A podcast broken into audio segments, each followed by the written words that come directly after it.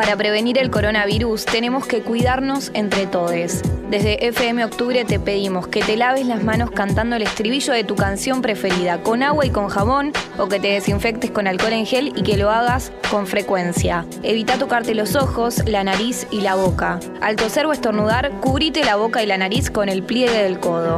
Ventila los ambientes, desinfecta los objetos que usás más seguido como el celular o el teclado de tu compu. Si tenés fiebre, tos y dificultad para respirar, busca atención médica. Por último, entra en octubre.fm y subí el volumen. Pasa la cuarentena con nosotros. Pasa la cuarentena en octubre. Octubre.fm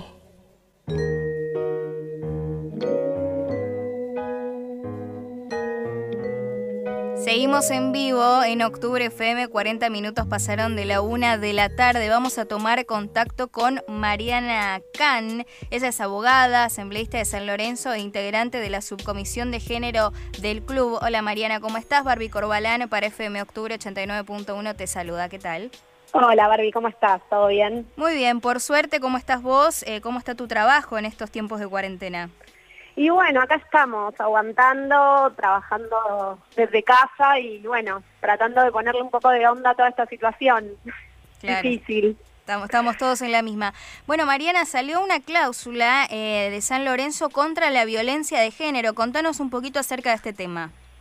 Exacto, bueno, te cuento, mira, este, desde la subcomisión de género, que esta subcomisión empezó a funcionar después de las últimas elecciones, que fueron en diciembre del año pasado, eh, venimos trabajando con distintas acciones y bueno, una de las, una de las cuestiones que, teníamos eh, interés en trabajar y que le propusimos a la comisión directiva fue incluir una cláusula contra la violencia de género en todos los nuevos contratos del fútbol y en las renovaciones. Eh, empezamos por el fútbol, pero la idea es extenderlo al resto de los deportes, ¿no? Mariana, eh, ¿qué, es una cláusula contra la violencia de género? ¿Qué puntos tiene? ¿Qué es lo que se indica para los jugadores que entran, para los que ya están? Mira, es una, es una cláusula, digamos, eh, una cláusula como forma, digamos, dentro de todas las cláusulas que, que, tiene el contrato con distintas cuestiones, esta cláusula lo que dispone es que en el caso de que el jugador eh, resulte imputado de un delito penal eh, que relacionado con la violencia de género, va a poder ser apartado del plantel y en caso de que reciba una sentencia condenatoria firme, va a poder, digamos, el club va a poder rescindir el contrato y el jugador no va a poder realizar ningún tipo de reclamo económico. Claro, ¿y esto con los jugadores que ya están también aplica? Esto no porque, digamos, eh, no, no, no tienen firmada esta cláusula. De todos modos, la idea es que a medida que los jugadores vayan renovando, eh, sí, digamos, se pueda agregar la cláusula y también, digamos, una cuestión importante es que es una cláusula que busca ser preventiva, ¿sí? De, alguna manera lo que esperamos es nunca tener que usarla, ¿no? Eventualmente si esto llegara a pasar con algún jugador con contrato vigente que no tiene la cláusula, bueno, ahí digamos, se verá con, con el equipo de abogados del club cómo se resuelve, pero la idea de, esta cláusula es prevenir, es que no tengamos que usarla, no queremos tener, digamos, personas violentas en el club, así que bueno, ojalá que solo eh, sea ahí algo más del contrato y que no se tenga que ejecutar, ¿no? Totalmente, que no se tenga que usar, ojalá. Em, y porque muchos jugadores, muchos no, pero hay un montón de jugadores de casos de jugadores, no, no digo en San Lorenzo, pero sino de diferentes clubes y conocemos, por ejemplo, el caso de, Ricardo Centurión, ¿no? Que, que, está denunciado por, por violencia de género. La idea es evitar esto. Sí, mira, o sea, la idea es más allá de los nombres propios, porque digo, como siempre decimos, ojalá fuese, eh, digamos, una cuestión de, determinados nombres, porque sería mucho más fácil de, controlar el tema. Lamentablemente son muchos los jugadores, pero porque también son, digamos, son muchos, son muchos los hombres, digo, si pensamos que hay un femicidio cada 26 o 27 horas, la, realidad es que, bueno, en, todos los ámbitos eh, hay, hay, hay hombres violentos lo que pasa es que, bueno, el fútbol siempre tiene una mirada como más, este, más enfocada, entonces por ahí llega a las noticias lo que tiene que ver con el fútbol, pero bueno, lamentablemente esto se da en todos los ámbitos y lo que queremos desde la subcomisión, al menos para San Lorenzo, es intentar evitar cualquier situación de, este, digamos, no, no, no, no queremos ser cómplices de ningún, de ningún hombre violento, ¿no? Y bueno, estas son las medidas. De todo no es lo único, digamos, nosotros, por ejemplo, algo que estamos haciendo desde la subcomisión son las capacitaciones en perspectiva de género. Estas capacitaciones son para todo el club, la van a recibir también los jugadores. Eh, entonces creemos que esto no se resuelve con una cláusula, esto, digamos, tienen que ser muchas acciones y tienen que ser distintas cuestiones que, vayan todas juntas en la misma dirección, ¿no? Claro, que, que no sean violentos porque el contrato dice que no lo sean, sino también por una, por una cuestión de, social, ¿no? Más, más por el lado de la educación, ¿no?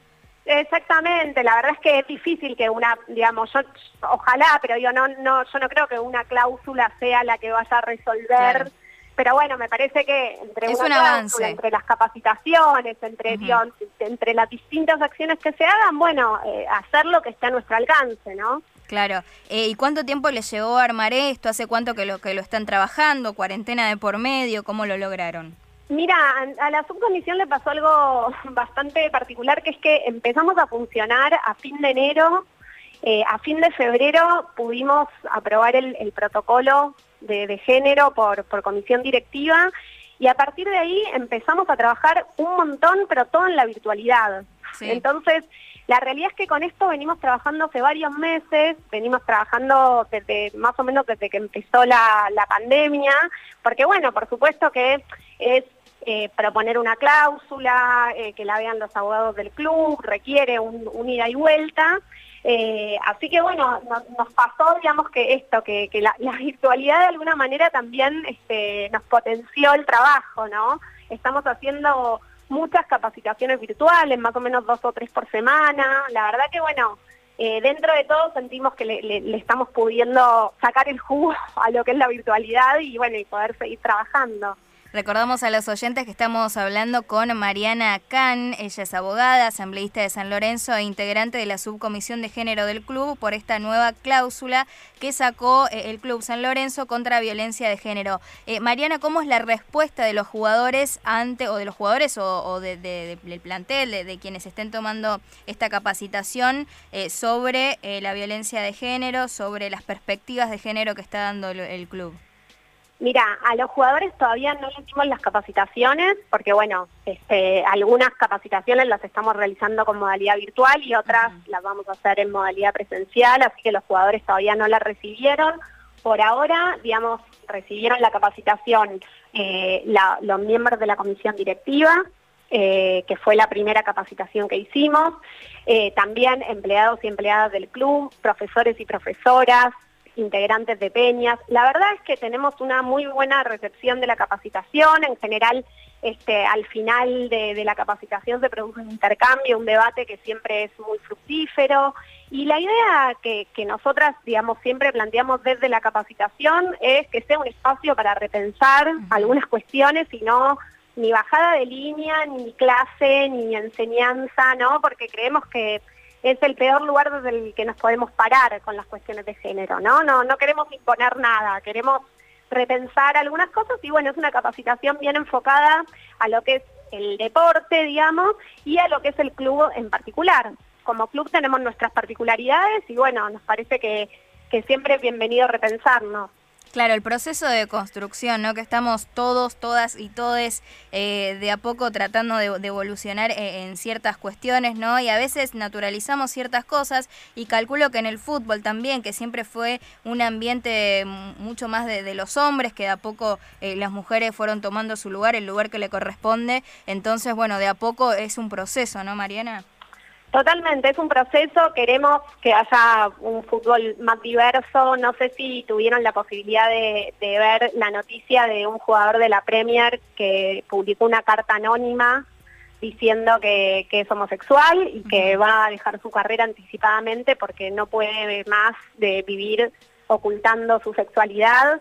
Eh, y esto es lo que no puede ocurrir, eh, porque estamos acostumbrados y acostumbradas a que los jugadores publican sus fotos con su familia, con sus hijos, con todo, todo perfecto y no podemos, digamos, no hay un jugador del fútbol profesional con su pareja varón.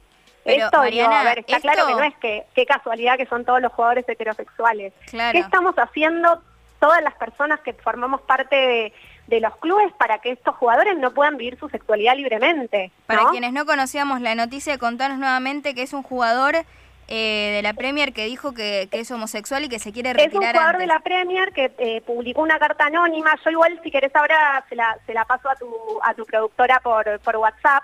Eh, salió en Infobae, es un, es un jugador de la Premier League, publicó una carta anónima contando que bueno, que él es, él es homosexual, que él no, no se atreve, digamos, a contarlo públicamente, pero que sufre mucho con esta situación, con no poder vivir su sexualidad libremente, y que tomó la decisión de retirarse, digamos, antes de lo que se hubiera retirado, porque sabe que, que no puede más, que no puede más vivir así y que necesita digamos, ser libre, ¿no? De alguna manera. Pero es un espanto que en el siglo XXI que estemos viviendo todo, tratemos de, cambiar, que un jugador se tenga que retirar antes solamente porque es homosexual. Es una locura. Bueno, totalmente. De hecho, una, digamos, les propongo, si no sé si vieron que para el Día del Orgullo, todos los clubes, la verdad es que todos los clubes, creo que no quedó un club sin hacerlo, publicaron algún tipo de tweet eh, alusivo al Día del Orgullo.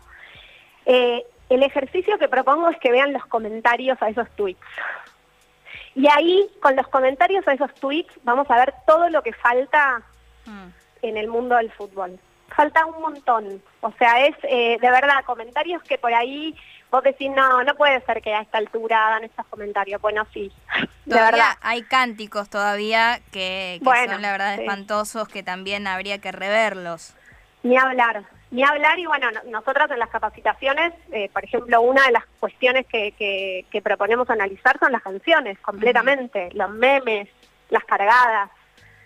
Claro. Eh, hay, hay de todo, la verdad es que sí, es, es como que son un montón de cosas que sí, bueno, yo no puedo creer que a esta altura esto pase, y sí, la verdad es que a esta altura pasa eso y pasan otras cosas también que, que no podés creer, pero bueno, lo cierto es que si vos te fijás, eh, todos los, no, no, te digo todos los días, pero todas las semanas te enterás de clubes que este, eh, comentan que sacaron su protocolo de género, que crearon una comisión de género. Creo que estamos en un camino que no tiene marcha atrás, estamos en un camino en el cual las cuestiones de género se metieron en los clubes.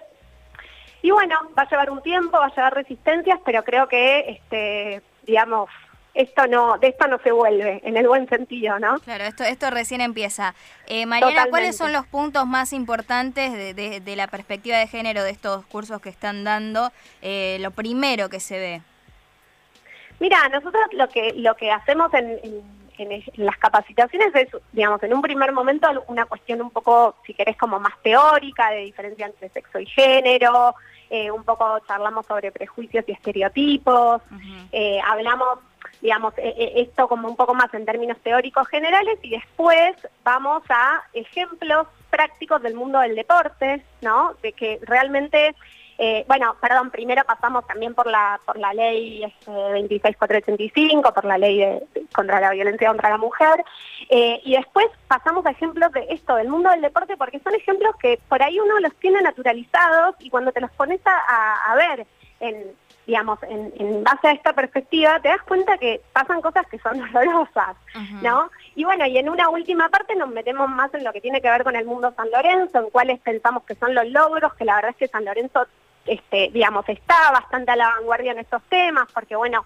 fue el primer club en profesionalizar el fútbol femenino, porque fue uno de los primeros clubes en tener el protocolo, digo, hay un montón de cosas, pero también hay un montón de desafíos que eso nos plantea y que nos obliga también a estar a la altura de, todos los avances que tenemos. Mariana, ¿y cuáles son los próximos desafíos para San Lorenzo en, cuanto a perspectiva de género, en cuanto a lo que es feminismo? Mira, en principio seguir adelante con las capacitaciones, este, poder llegar a, los planteles, eh, esto digamos eh, es algo en lo que estamos trabajando fuertemente.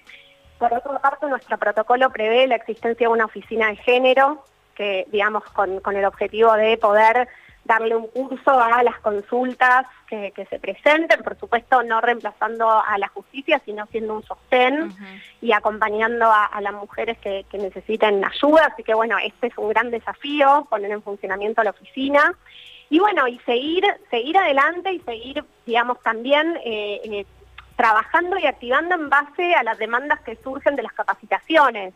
eso para nosotros es un, digamos, es un insumo de trabajo también, ¿no? De, qué cuestiones plantean los profesores y las profesoras, qué cuestiones plantean eh, quienes están en el club todos los días, bueno, poder poder seguir teniendo espacios de, intercambio con, ellos y ellas y poder, este, bueno, eh, poder ir viendo las, las distintas necesidades. Totalmente. Mariana, te agradecemos mucho esta comunicación acerca de esta cláusula de San Lorenzo, que, que, nos sacaste un montón de dudas. Te mandamos un abrazo grande.